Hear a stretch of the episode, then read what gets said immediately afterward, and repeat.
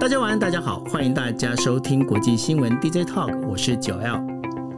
Hello，大家好，大家晚安，我是 Dennis。是啊，Dennis，呃，今天的时间呃是二零二一年的八月十七号。那在八月十七号里面，我想大跟大家在聊一件事情哦，可能大家在星期天的时候就会关注到，嗯，天哪，那个呃，就是。阿富汗的这整个一个战争哦，塔利班塔利班他整个这样往就是这个喀布尔这边集中起来哦，大家看那画面，说实话，像我的话，我看那画面，我脑袋里面真的一直在脑袋里面一直回想的就是西贡沦陷的那个同样的一个画面跟场景哦。那在这整个一个画面场景里面，大家就会发现一件事情哦，就是说有很多人会认为啦，就是说，哎，这个美国啊。实在是不太讲道义哈，这个怎么会这样子就临时就把兵给撤了，把兵撤了，然后当然人家就干没办法抵抗啊。但是如果大家仔细听啊，有听过。呃，陪着我们一起在听这个国际新闻 DJ Talk，大家会发现哦，我们其实很呃，大概上前几个星期，我们就一直在讲塔利班的事情。那我们在讲塔利班的事情的时候，大家可以发现一件事情，我自己就曾经在把一些新闻资料跟大家报告过。塔利班有塔利班在呃，从用农村包围中央的这样的一个做法里面哦，他曾他往就是往中央一直往集中的时候呢，会发现一件事情，就是有一些省会啊，他们是无血开城。根本他们就是没有抵抗，没有抵抗，都塔利班军队来了，叭，那个政府军就把那个武器全部丢了，丢了就跑了，呃，没有一种防卫的意志哦。反过来要去要去问的一件事情是，经过了美军二十年这么长的时间的一个训练，为什么塔利班的政府军是如此的不堪一击哦？大家知道一件事情，塔利班他们整个一个资源是有多么的贫乏。当然，你们在看那个就是塔利班他进攻到这个就是呃阿富汗喀布尔的那个总那个总统府里头的时候，你可以发现他们并不是一个穿着整齐军服的一个军人哦，他们是 OK，你就是发现感觉就是一个游击队。那呃在 B 呃 BBC 他曾经还去采访过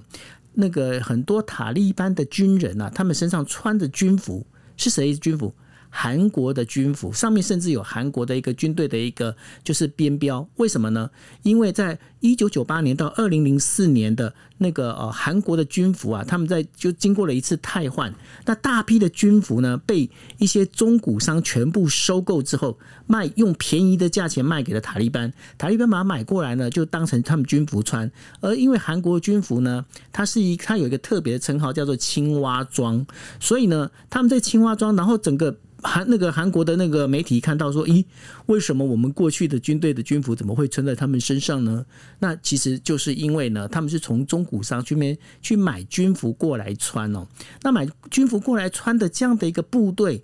为什么可以在那么快、那么短的一个时间里面哦？包括今天呃，应该说这个星期的那个 Newsweek Japan 哦，它上面有一幅插图，其实有一点讽刺哦。他就就是一个记者，就是他画了一个插图，政治插图，他就画了一个记者哦，就访问一个就是看貌似塔利班的军人，他就问他一句话：哎，请问？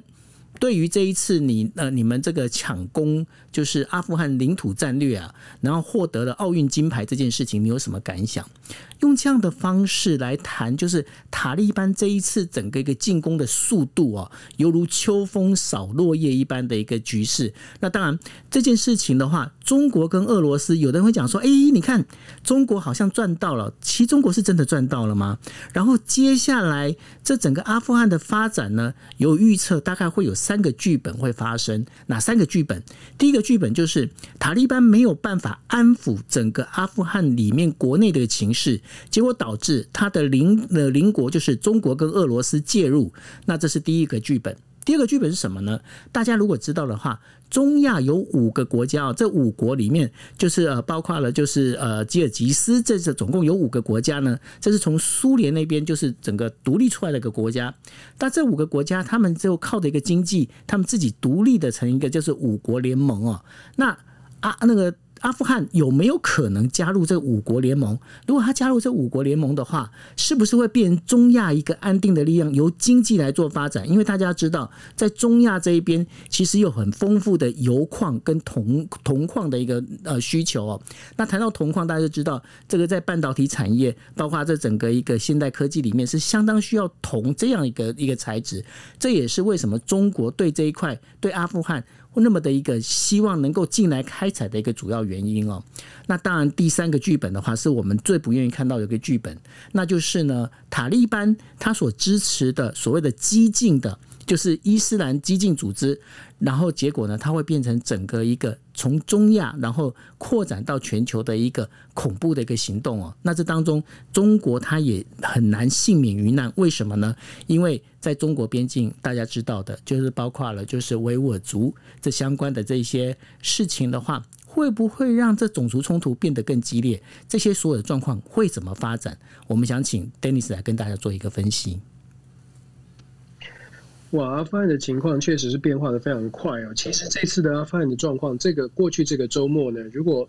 大家有关注阿富汗的状况，应该会觉得说情势丕变，连美国总统拜登跟美国的国安单位都自己都承认了。拜登在星期一的讲话当中已经承认，这一次的阿富汗的陷落比他们预期的来的速度快很多很多。如果大家回顾回顾这个国际新闻呢，在六月份的时候呢，啊，布林肯美国国务卿布林肯在国会听证会当中被国会议员问到说，阿富汗的如果阿富汗守不住，会是什么样的情况？当时布林肯是说呢，美国觉得大概美军撤军之后，阿富汗还可以，阿富汗的政府大概可以撑六十到九十天哦。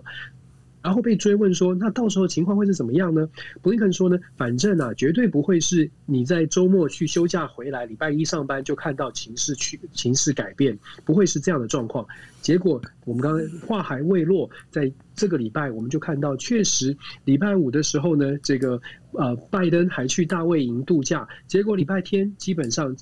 塔利班已经占据了首都哦，所以完全这个跟布林肯的预测是是不同的。我们要知道这个消息反映出来的是美国的情报单位在这一次的事件上面真的有重大的疏失哦，就说在美国的国家情报单位的掌控之下。完全超乎了美国的预期，这个是我们之前说陷落的时间太快，已经是超乎预期了。现在连首都陷落的速度都超过了预期，反映出来的是美国在阿富汗的情报掌握上面真的有很大的问题。我们说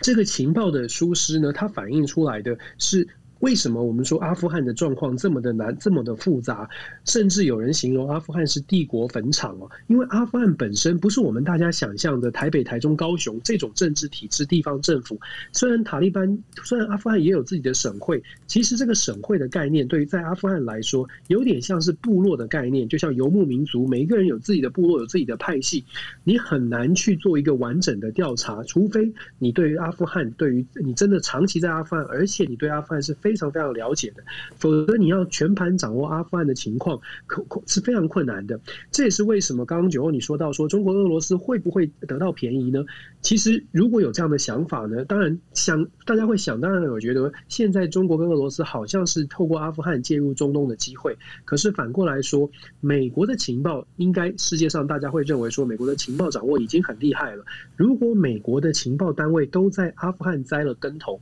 想象一下中国跟俄罗斯。会不会傻到说我现在要去介入阿富汗，然后觉得自己可以完整的掌控阿富汗的情况？如果聪明的话，事实上基本上跟塔利班保持良好的关系的意思是保持适当的距离哦，至少不要呃交恶，然后保持适当的距离，应该是中国跟俄罗斯最聪明的做法。我们回到所谓的情报的部分，美国在阿富汗的情势呢，掌握不佳是因为情报的疏失。我们在看到阿富汗，然后想想，九欧你刚刚说的越南，想想呃未来有些人在讨论的台湾。其实从阿富汗的事件，我们想到的想到台湾的部分，去思考一下这样的两岸关系里面，美国在台湾跟中国大陆这两岸的情资上，哪一边是比较清晰的？是然后甚至是是不是两边都非常的确定呢？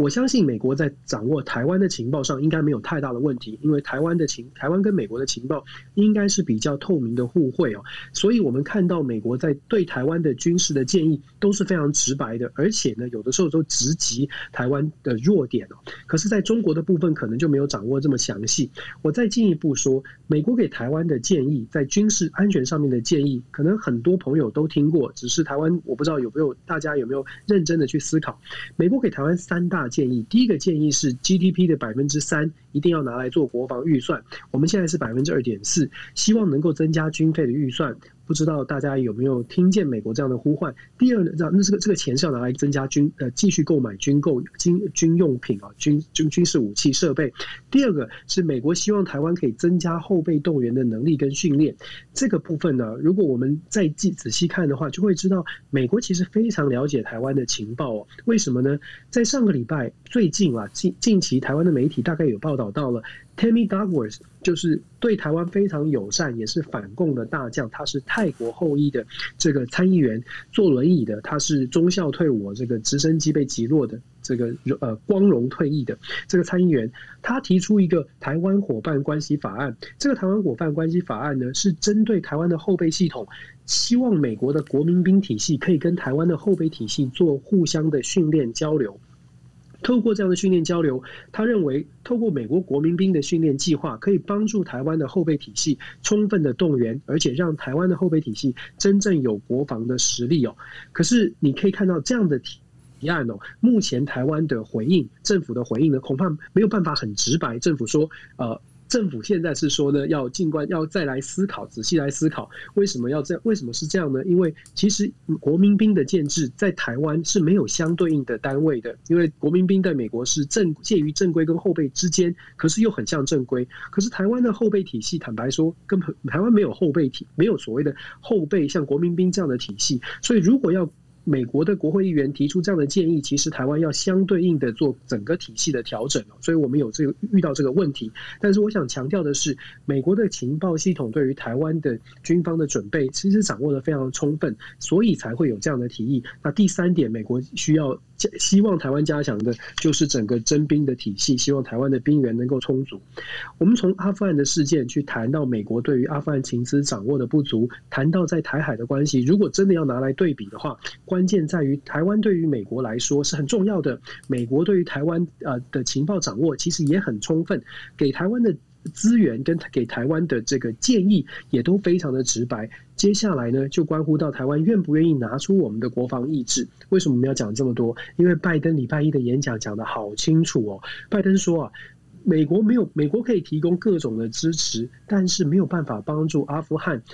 呃，帮助阿。让人民有这种自我想要防卫的意志哦，所以你可以说拜登这个演说为未来美国支援其他的国家设下了一个基本的标准。当然，这个标准有可能是他自己的借口哦。可是至少很清楚的是，未来的美国，如果你要得你要去帮助盟国，或者是未来的，他是讲给美国未来的总统或者是未来的盟友听的。如果你想要得到美国的支持，或者美国的未来的政治人物想要出兵海外支持其他的盟友。至少要做到盟友要有自己的本身的防卫能力。我们在 DJ Talk 也跟大家分享过不少哦，所以我觉得从阿富汗的事件、阿富汗的最新进展看起来，美国真的是呃，已经美国拜登方面认为他仁至义尽。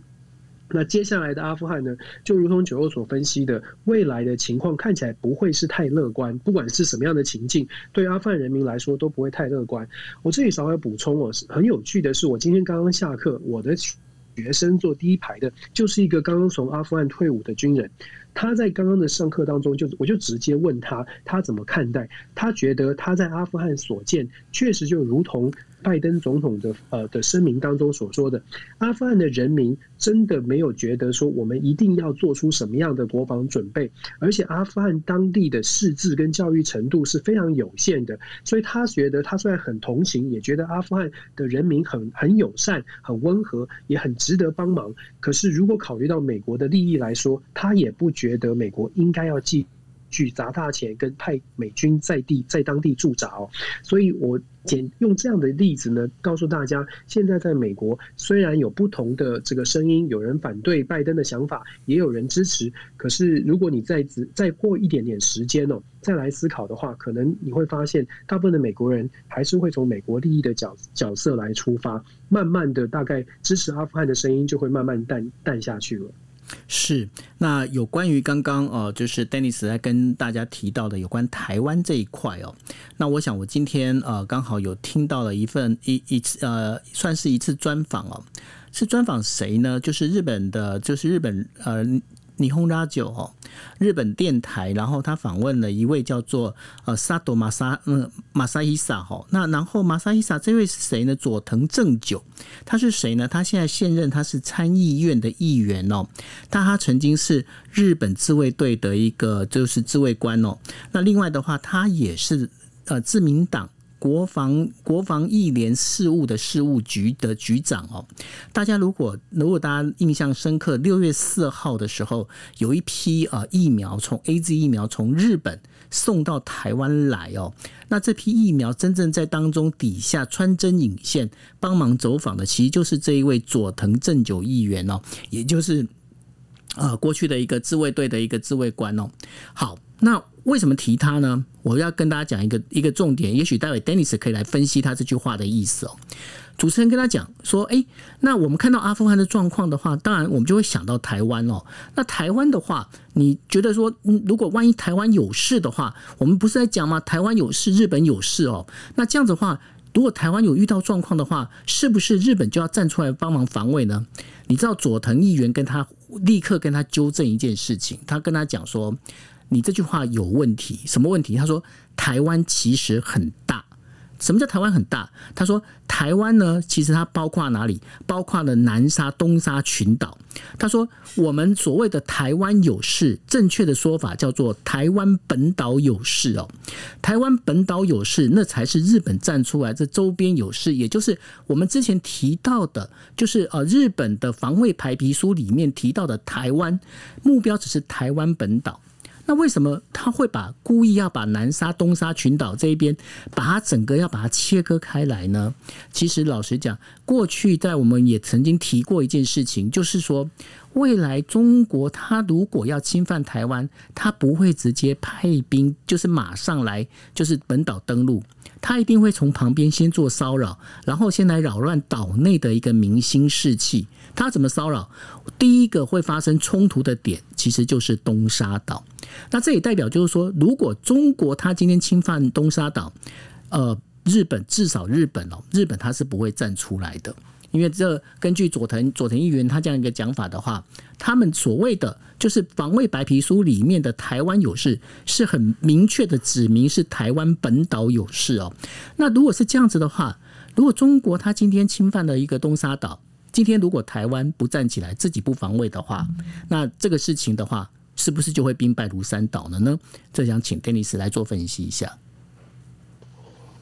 对，其实日本跟美国在很多的这个呃话术上面，都其实有稍微的做调整。大家听到的，有的时候我们都比较。比较喜欢听好的部分，比较喜欢抽取那个对台湾有利的部分，可是忘记了它背后可能都有一些但书。最可世界上最可怕的字就是 but 嘛，这个但书呢其实很重要。包括刚刚你说的这个佐藤的议员的专访，他谈到了把台湾本岛，在美国也是哦，大家在讨论说，对于所谓的台湾关系法保保卫的部分，到底是在台湾本本岛还是台澎金马，甚至是南沙？很现实的，从战力部署的角度来看呢，南沙跟东沙就是太平岛这些地方啊，真的是鞭长莫及。就是其他的盟国，如果真的要考虑整个台湾呃管辖的范围，都要在所谓的台湾有事、日本有事的包环范围之内的话。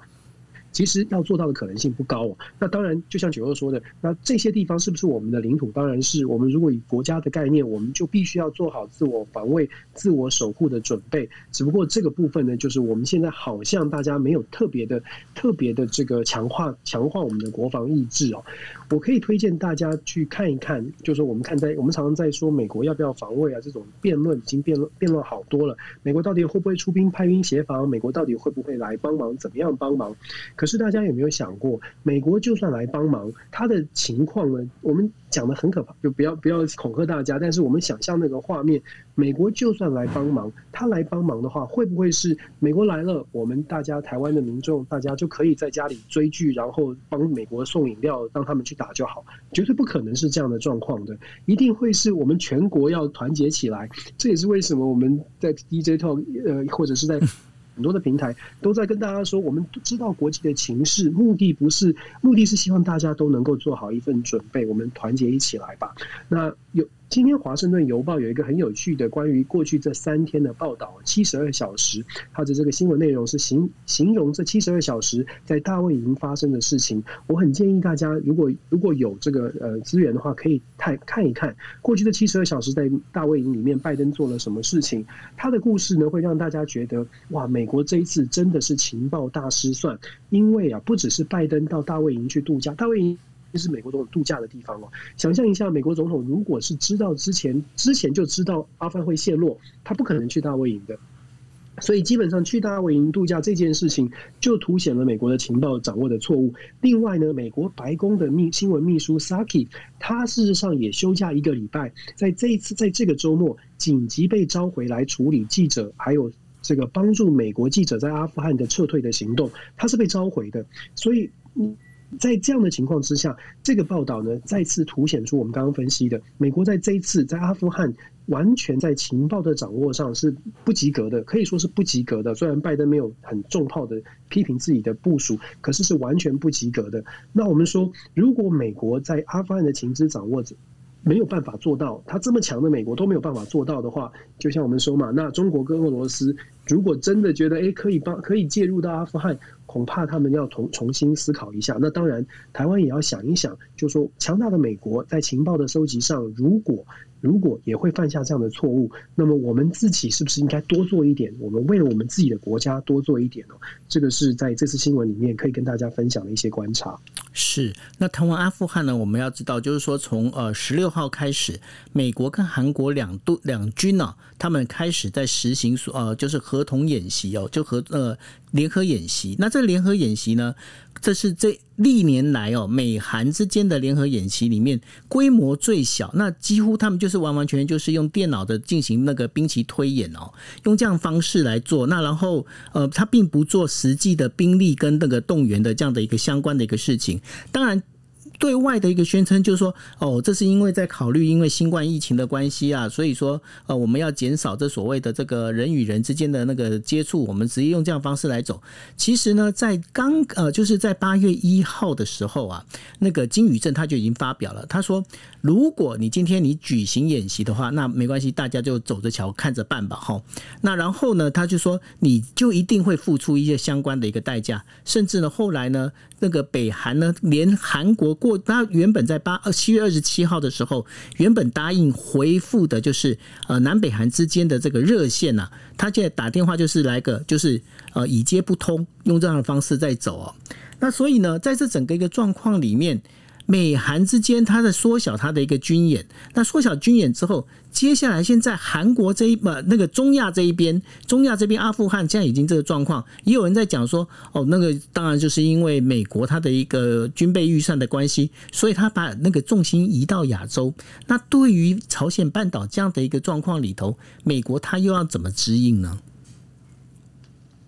美国，我们听我们 DJ 特就听就大概听过我说美国。其实，在七月三十号的时候，国防部长奥斯汀还特别打电话给韩国国防部长徐旭，在讲说，我们这个军演一定要玩大的，对，一定要玩真的。因为美国想要做的事情是把这样的军演呢放在中，等于是在中国的家门口，就是制约中国，表现出一个秀肌肉的动作。可是当他打完电话之后，北韩就断了那个电话线，然后呢，就给南韩一个下马威哦。当然，他是北韩是不是为了自己？当然，部分是为了他自己，当然部分也是展现给中国的大哥看哦。我现在帮你出一口气。嗯，我们很白话的这样形容。那南韩呢，做出什么样的相应的动作呢？如果说南韩跟日本一样，我们要说他有 gas 也好，或者是亲美也好，如果南韩是可以真的完全不顾北韩或不顾中国的话，他也许就会接受 Austin 的建议，我们就把军演扩大。可是很显然的，南韩总理文总统文在寅他的想法跟日本的态度是不太一样的。韩国毕竟在地理位置上面距离中国还是比较近，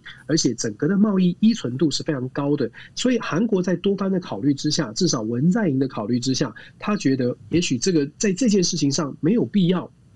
没有必要真的把军演实体扩大，那所以呢，他采取一个方式，就是把规模缩小，一样有军事演习，甚至我们也说过了，八月十号到十三号，事实上是一个本来是扩大军演之前要做一个完整的参谋联席的演练哦。如果你不用扩大军演，你根本不用八月十号到十三号三天的时间，让双方的参谋好好的把战术、战法、布阵好好好的考虑清楚。如果只是后来呈现的这种打电动的话。其实不需要这个三天的这个这个参谋会议，对，不需要这个的。所以你可以看到，这是一个战，这这是一个决定，这是临时改变的决定，把规模临时的缩小。它背后的政治考量，当然就是因为整个在南韩跟北韩的关系，以及南韩跟中国的关系。表面上大家听见的是因为 COVID 的疫情扩散，所以我们要我们要把规模缩小。其实。COVID 的疫情只是表面看见的，背后还是政治角力的考量哦。如果我们从韩国的民意来说，这也是很有趣。韩国的最新民调呢，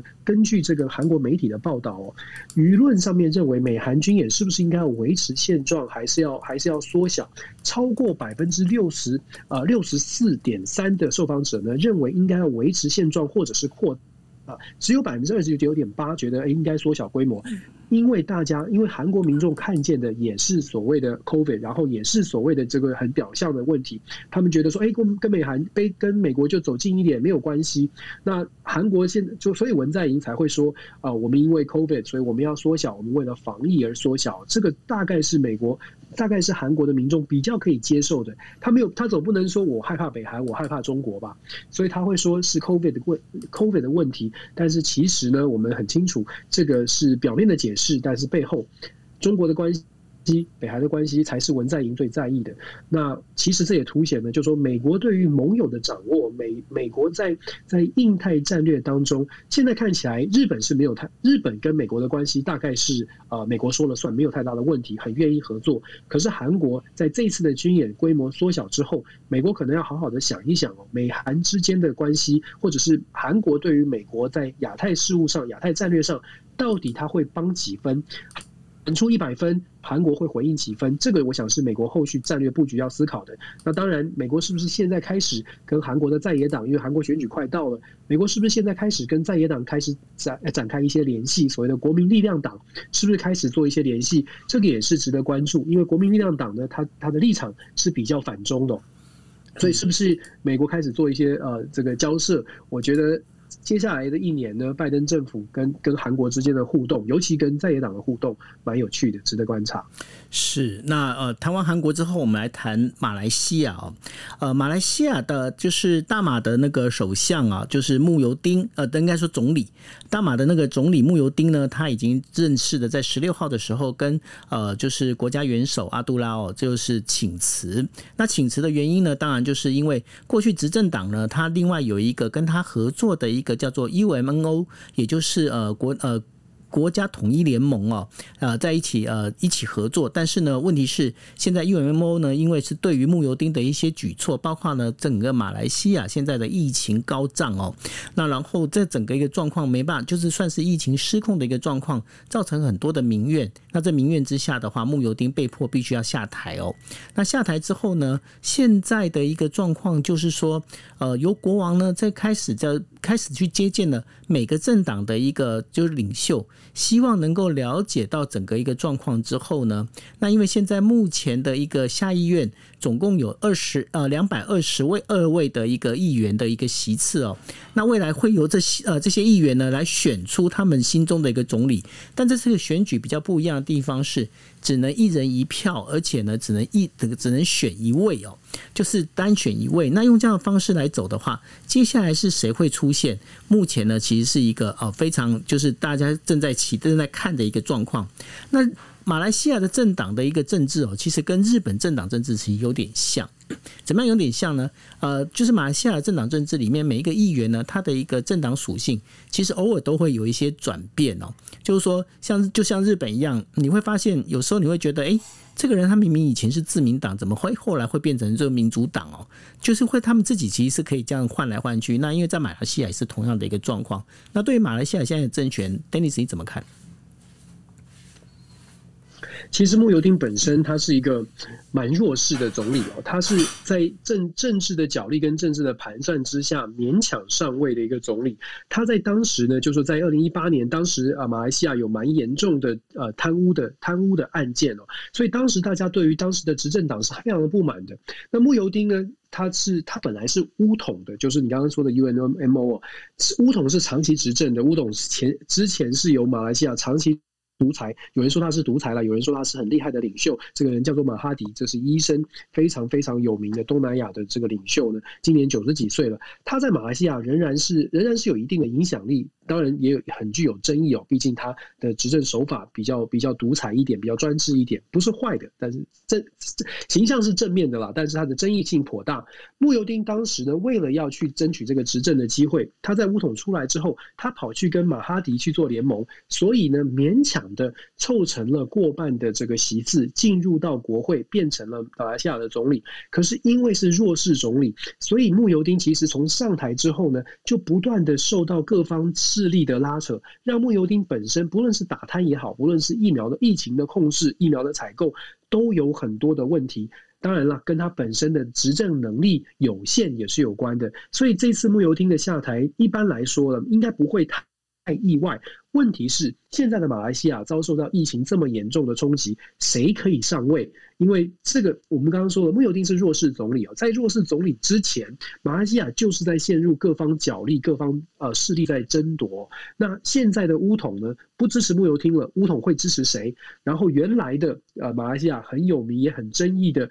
政治人物叫做安华啊，安华现在又可能要重新上位。在马来西亚的政政局里面，有很多的现在我们要刚说，有很多的角力正在正在拉扯。对马来西亚，我觉得对大马的民众来说最难。过的就是最最可能最无奈的就是现在在疫情当中，可是政治人物可能还是在做实力的这个竞争。那什么时候才能够真的安稳下来，有一个稳定的政局？现在慕尤丁是过渡的时期，现在是、呃，等于是在过渡时期处理国政哦。接下来的马来西亚，短期之内，我比较担心的是，短期之内。政局没有办法有比较强大的政治实力来让马来西亚的政局稳定下来，所以在马来西亚呢，我个人会觉得，未来不论是防疫也好，不论是在整个南海的问题上，恐怕马来西亚会呃。会在接下来短期之内是相对比较弱势的。如果大家还记得的话，中国的军机在马来西亚上空有有巡弋，有当时马来西亚政府也提出了声呃声明跟抗议，可是因为马来西亚国内的政局的关系，所以外交部也就只是发个声明，也没有办法做出太多的太多的回应哦。一个国家它的政治情情势的不稳定，当然就会影响到这个国家对外的国力的展示。我觉得马来西亚现在遇到的状况，就是恰恰是表现成这样。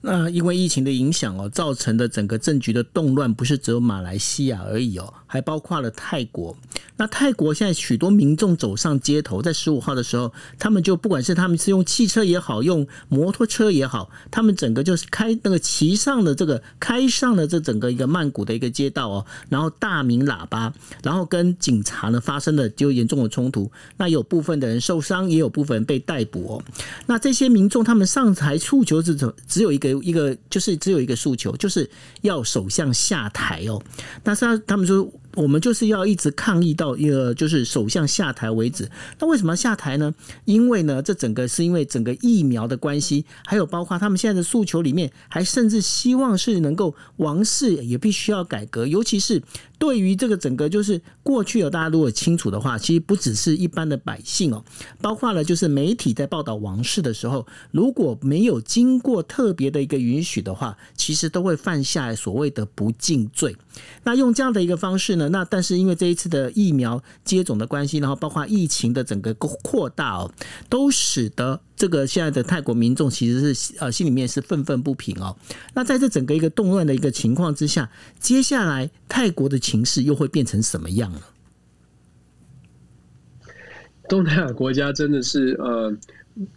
骚乱不断了。我们之前谈缅甸，缅甸好像军政府抗这个政变之后，呃，全世界都都发出声明，然后就这样子了，然后就没有然后了，对不对？然后泰国其实也。对。就就没有然后啦，然后泰国也是，泰国其实呢，军政府呢，二零一四年就军就发动军事政变，然后现在的泰国呢，虽然有二零一九年的选举，但是这个选举啊，可以说是只是个形式，因为从二零一四年军政府这个巴育上将掌控了政权之后，他透过修宪的手段，透过把自己呢脱下军装换上西装，就变成了政治人物了，就变成了民选的总理。那所谓的民选呢，因为修宪的关系啊，在宪法当中设定了。国会，泰国的国会要有两百五十席是军人，是军方的这个人 人马哦。所以你想想象一下，所谓的泰国民主，现在真的是民主吗？其实不是，泰国并不是一个民主的政体哦。那二零一九年的选举之后，虽然有一些民主的政党，有年轻的世代呃出现，可是，一九年之后，在二零二零年的时候，透过宪法法庭，当然也是政府的要求哦，透过宪法法庭又把这个年轻年轻世代所呃高度期待的这些政政治人物通通拉下马，取消了他们的资格，甚至撤销了这个政党的登记，让这个政党完全就就就就解散了。所以在泰国啊，学生学生们年轻年轻的世代是非常不满意现在的军政府，也非常期待有更多的民主的有更多民主改革的机会。所以呃，在二零二零年开始呢，泰国的抗争事件抗争就不断。那当然军政府。他所处理事件的方式绝对不会是特别的民主啊，他的思维还是一个军政府的思维。所以，我们最近这一这段时间看到泰国政府跟民众抗议民众之间的冲突，它是越演越烈。抗议民众呢，也用比较激断的激烈的手段。那军政府看起来军警的镇压手段也越来越越来越强势哦。泰国的情况哦。很显然的，军政府不会轻易的下台。虽然民众的这个反弹声浪很大，但是军人嘛，和军人总理他自己已经是符合民主的程序，他们认为的民主程序选上的，怎么可能会下台呢？那在泰国的情况看起来，泰国的民主如果真的要能够有进一步的突破。我我我担心的是泰国的呃示威啦、抗议啦，那个那个情情况或者是力道，肯定要更加的加大，才可能会引起更多的关注。重点是，除了年轻世代之外，其他的泰国人有没有同感？有没有觉得一定要把泰国政府换下来哦？那这个时候呢，我觉得有一个关键就是现在的泰王了。过去刚刚九号你有说的，过去泰王他的地位是很崇高的，可是现在的这个泰王啊，哇！吉拉隆功其实是一个非常具有争议的人物，是呃，不能说他是酒池肉林，但是也差不多。他非常的呃，在你小心不敬罪哦。哎呦，对，不好意思，不好意思，哎呦，收回，收回，这个卡掉。就是瓦吉拉隆功，他是一个非常有争议的人物哦。当当时呢，泰国要做这个王位交替交接的时候，其实泰国民在泰国民间民意声望比较高的是一个是另外的是泰国的公主哦，叫做诗琳通公主，她的名声望是比较高的，但是还是比较有传统的呃力量，让所谓的瓦吉拉隆功这个王子呢变成了泰王。可是上任之后，果不其然，他的行为并没有因此而收敛。所以我说，在泰国的情况啊，如果泰王自己本身的形象也没有办法得到支持，再加上泰国的政府又不是非常的民主，学生的抗议运动能不能够唤起更多的世代跨越年龄层的？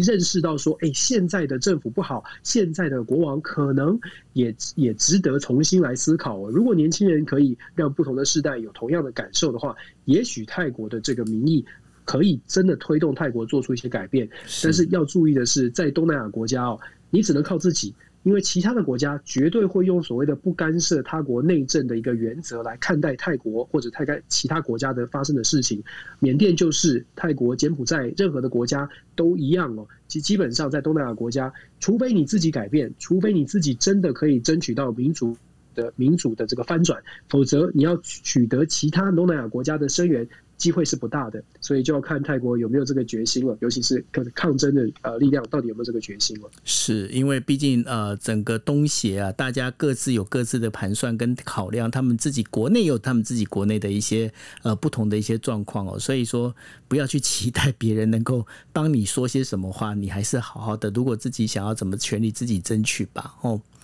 OK，好，那我们想，我们接下来我们就必须还是持续的从疫情的发展，我们来谈亚洲的国家哦。那最后我们要谈的是日本。那日本呢？日本首相呃菅义伟在今天呃应该是说十七号的晚上，晚上台北时间八点钟哦，他开了一个一个小时的一个记者会。他开的记者会的目的是做什么呢？他等于他又增加了所谓紧急事态宣言的七个府县，哪七个？就是立木县呃。赤城县、立木县、群马县、静冈县、京都府、兵库县，还有福冈县市，哦，县这几整个加在里头，总共七个哦。那如果再加上原先的六个呢？现在已经有十三个都，呃，等于说。都道府县呢已经被纳到就是所谓的这紧急事态宣言里面，但是很囧的是什么事情呢？因为在刚开始之前的我们刚才提到的这六个，包括东京都里头宣布紧急事态宣言的这样的一个呃地方呢，菅义伟他就信誓旦旦的说。这是这将是我最后一次宣告紧急事态宣言的时候了。那所以呢，现在我们刚刚谈到这个七个字叫做追加哦，它不是再一次发布，是追加哦。那用这样的方式在做，其实大家可以知道一件事情，就是说很多人在问我说，是不是日本政府没有招没有辙了呢？那其实是这样子没有错，因为日本真的是已经没有招没有辙了。为什么呢？因为紧急事态宣言对日本的，因为日本它是一个非常重视，就是说我在做每件事情是必须要有法律的一个规范哦。那因为在日本法律规范里头的话，其实最严重最严重的就是紧急事态宣言，就是全国的一个紧急事态宣言哦。那如果发布全国紧急事态宣言，大家如果印象深刻，就是去年的时候的第一次紧急事态宣言，由安安倍晋三。所发布的那一次里头，那大家乖乖的待在家里面，然后街道上你看不到太太多的人，但是也仅限于第一次哦，因为后来的紧急事态宣言在发布的时候，其实大家就慢慢的人也跑出来了，大家也就太再也不在乎这样的一个事情。为什么？因为没有太多的罚则，没有太多相关的可以去等于说去相互呼应的这样的一个事情。像过去第一次的紧急事态宣言的时候，哎，政府还会发给这些哦配合的这一些店家们，呃，包括就是因为你今天停业的一个损失金啊什么的这一些东西补助下来。但是慢慢的、慢慢的，大家店家发现，哎，为什么你答应给我的钱拖那么久还没下来？那我与其我与其让就是听你的话，我关了店，然后在这边慢慢的等你审核我的资格，结果我拿不到钱，那我还不如开店，要不然的话我怎么营生呢？哈，那用这样的方式呢，所以使得日本的这样的整个一个状况的防疫状况就越来越糟。这也难怪哦，日本现在的就是政府对策分科会的呃尾生茂会长，他在十七号的时候他就讲了一句话，他说日本如果想要。超越这一次第五波的这样的一个呃，就是所谓的这个疫情的问题的话，唯一能够做的事情就是必须重新订定新的法律。为什么说要必须重新订定新的法律？也就是说，包括封城这件事情，我们在讲的封城是像英国、像美国这样子，像欧洲的这些正式真正的一个封城。也就是说，你今天人走出来就是必须罚款，你今天人走出来就必须怎么样？好，那有这些这些状况。那另外还有一点非常就是。日本呢，他们过去因为要重视所谓的个人隐私权呐，所以他们呃，日本部分的民众对于所谓的 My Number，什么叫 My Number？也就是各位你们现在手上的身份证字号 ID Number。那 ID Number 日文叫做 My Number 哦。那这 My Number 上面的话，大家就想说，我不能给你 My Number，因为我给你 My Number 的话，那我所有我个人的个资不就全给你政府？万一你政府去做坏事怎么办？但是现在问题出来了，好。举个例子，今天呃，大家在讲说，好，我们今天那个现在比较容易造成所谓的群聚感染的地方，除了家里以外的话，现在最重要的地方是这一些呃百货地下地地下街啊，这些商店街，所以商店街、地下街要做人流管制，也就像很像我们过去台湾在市场做人流管制一样，就呃一三五的话是单号，然后二四六号是双号。好，问题出来喽。今天我们台湾的话，我们可以拿身份证来确定说，哦，今天 Dennis 你是单号，哦，今天九幺五你是双号，我们可以知道。但是问题是，日本并没，并不是每个人都有身份证啊。OK，这身份证也就是我们在讲 My Number，并没有啊。那并没有的话，没有每个人身上没有这样的一个身份证的证明的时候，我怎么确定？我怎么去分流？我怎么去保持我所谓的五，就是这个百分之五十的这样的人流呢？那怎么去取得它的公平性呢？大日本才发现说，哇，完蛋了，有那么多的问题。好，那所以大家就开始在想说，那到底为什么会造成这样的一个哦，这样的一个就是日本疫情的一个呃扩大？有人就把箭头指向，你看。就是当时叫你不要办奥运，你就办了吧？好，那一定是奥运这些呃外国人把这些等于说病毒带进来，真的是这样子吗？我跟大家一个数字哦，就是说呃奥运我们要讲的是奥运泡泡哦，那奥运泡泡是代表什么呢？包括了在奥运奥运泡泡里头比赛的各国选手，然后还有相关的工作人员以及采访记者哦，都是在奥运泡泡里面。那奥运泡泡里面的疫苗施打率是数字是多少？百分之八十二，百分之八十二。那这代表什么？这是一个非常完美的一个呃，就是说疫苗施打的一个比例哦。因为大那个大就是如果是继续看，大家可以看 paper 的话就知道啊。现在英国那边的 paper 是讲说，如果要防范 Delta 的话，至少。全国必须要达到百分之八十以上，才有可能达到全体免疫的效果。好，那奥运泡泡它就已经达，它就已经达到百分之八十。那它有没有达到全呃，就是全体免疫的效果呢？其实答案是有的。为什么呢？因为他们在这十几天的这样的比赛过程里面，他们总共筛检了，因为每次选手出门比出要出国呃出门比赛的时候，就必须要筛检，所以他们筛检的次数是六十四万次以上哦。那六十四万次以上的一个筛检的时候，你们猜他们的一个它的阳性率是多少？零点零三四，百分之零点零三四。那如果是百分之零点零三四，这么算换算过来的话，那这不就是代表这一个奥运泡泡它其实是对的？那这也就呼应到为什么大家来想，当时那个奥运要决定到底要不要有观众，要有观众无观众，有观众无观众，拉扯至少有两个星期以上。但是这一次帕运的时候，真的日本。二话不说，直接讲就是无观众。为什么他敢讲无观众？因为他知道趴运的泡泡绝对这是未来的一个很重要的一个模式，也就是在举行运动赛会的时候一个非常重要的模式，甚至可以，我们可以可以很断言的讲。为呃，就是明年的北京冬季奥运哦，也会采取同样的方式，也就是所谓的无观众，但是要采取的是奥运泡泡的一个模式。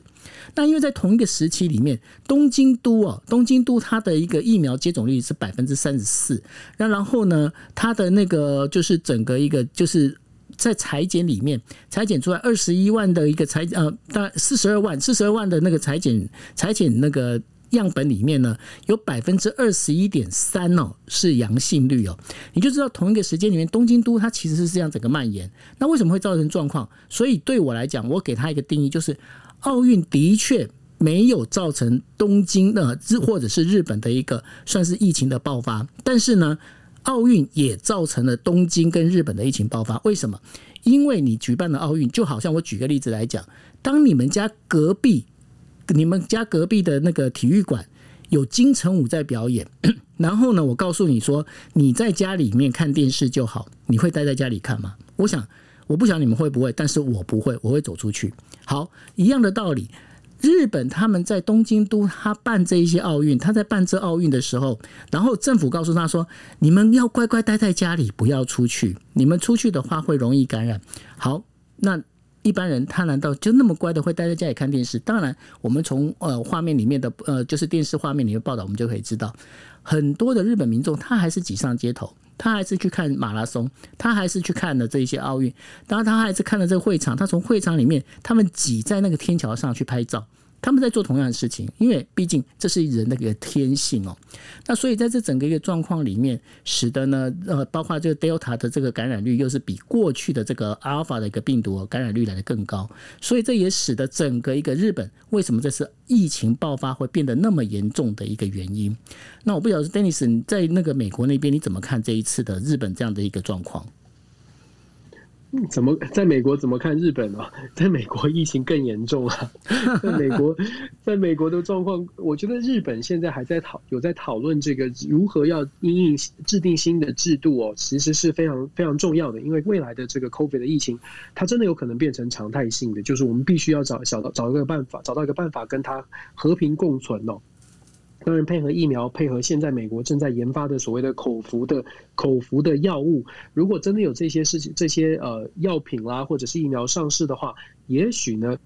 和平共存，或者是大家就比较不用这么的恐慌。但是在此之前，我觉得相对应的政策啊，刚刚九欧你说的。不管是封城也好，不管是什么样的隔离方式也好，我觉得这些制度都是必须要设立的。那在美国比较麻烦的是，在美国就是个人主义嘛，所以很多制度呢，事实上连制度要设要设置，然后要限制人民的这个人们的这个行为呢，都受到很大的反弹。你看，在德州，我们今天我刚刚下课，基本上学生是没有办法要他戴戴口罩的，戴口罩的比例也是低的，所以。你说美国怎么看？我觉得美国的状况比比日本还要更严重，而且美国的疫情确实，呃，看起来它的数字是更可怕的。是，那所以呢，呃，接下来也是大家开始讨论了，到底要不要开始接种第三剂哦？那日本他们现在已经确定了，就是说，呃，真正如果真的要开打第三剂的话，应该到明年年初。那呃，河野太郎也就是日本的疫苗大臣，他已经宣布了，就是呃，日本它现在大概已经确定的，就是说，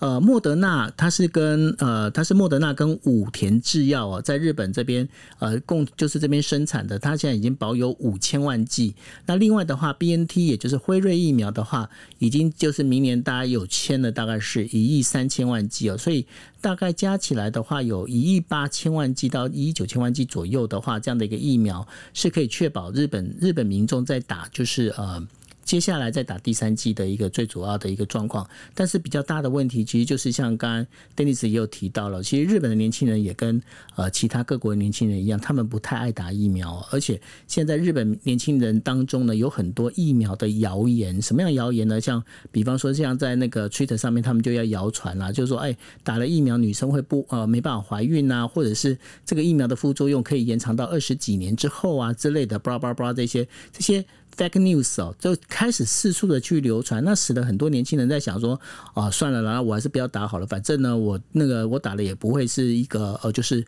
患到重症哦。但是现在最主要的一个状况，便有一个 paper 调查出来，就出现是这样的一个状况，就是说这些病毒啊，它本身它开始会有时候它会进入到你的脑袋里面去，然后为什么呢？很多人就是虽然是患了轻症，然后呢，虽然已经恢复了，但但是呢，它会造成一些记忆力的一些损伤。哦，所以呢，这个后遗症的部分其实也不容小不容小觑哦。就即便是他没你没有办法换到，你没有办你没有患重症，但是呢，你在轻症的这样一个状况里头，其实身体也不会不会太过舒服哦。所以大家最好还是真的是，如果可以打疫苗，赶快去打疫苗，不要去心存侥幸哦。这次也给大家一个建议，对啊。那我想说，我跟大家报告一下，就是我们接下来的话，我们的那个国际新闻 DJ Talk 呢，会因为啊 Dennis 开学了，所以说我们时间会稍微做一点点往后的挪动。那往后的挪动时间呢，是原本是在每个星期二到星期四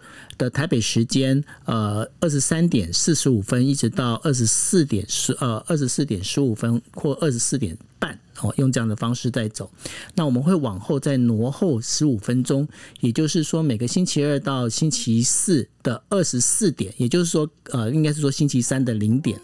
二三的星期三的零点，哇，这讲起来好复杂，对对，那但反正就是说。比过去再晚十五分钟，大家如果用这样方式记会比较清楚。那当然了，如果我们的就是你如果太累的话，我们也希望说，我当然我们最欢迎还是就可以陪我们一起来聊天。那如果你们会觉得太累的话，大家可以呃锁定我跟呃 Dennis 的我们的那个 Podcast，或者是如果你想要听就是分段分段的一个说法的话，你也可以上 YouTube，你打那个今夜一杯，可以找到就是我们的那个 YouTube 的 Channel，那会找到国际新闻 DJ。J Talk，那非常欢迎大家能够持续的陪我们。那 Dennis，你有没有什么要跟大家讲的呢？没有，希望大家有个好梦。谢谢大家的陪伴。对，那你赶快去喝你的彭大海。对，OK，好，那我们今天节目就要到这边喽。谢谢大家，大家晚安，拜拜。晚安，拜拜。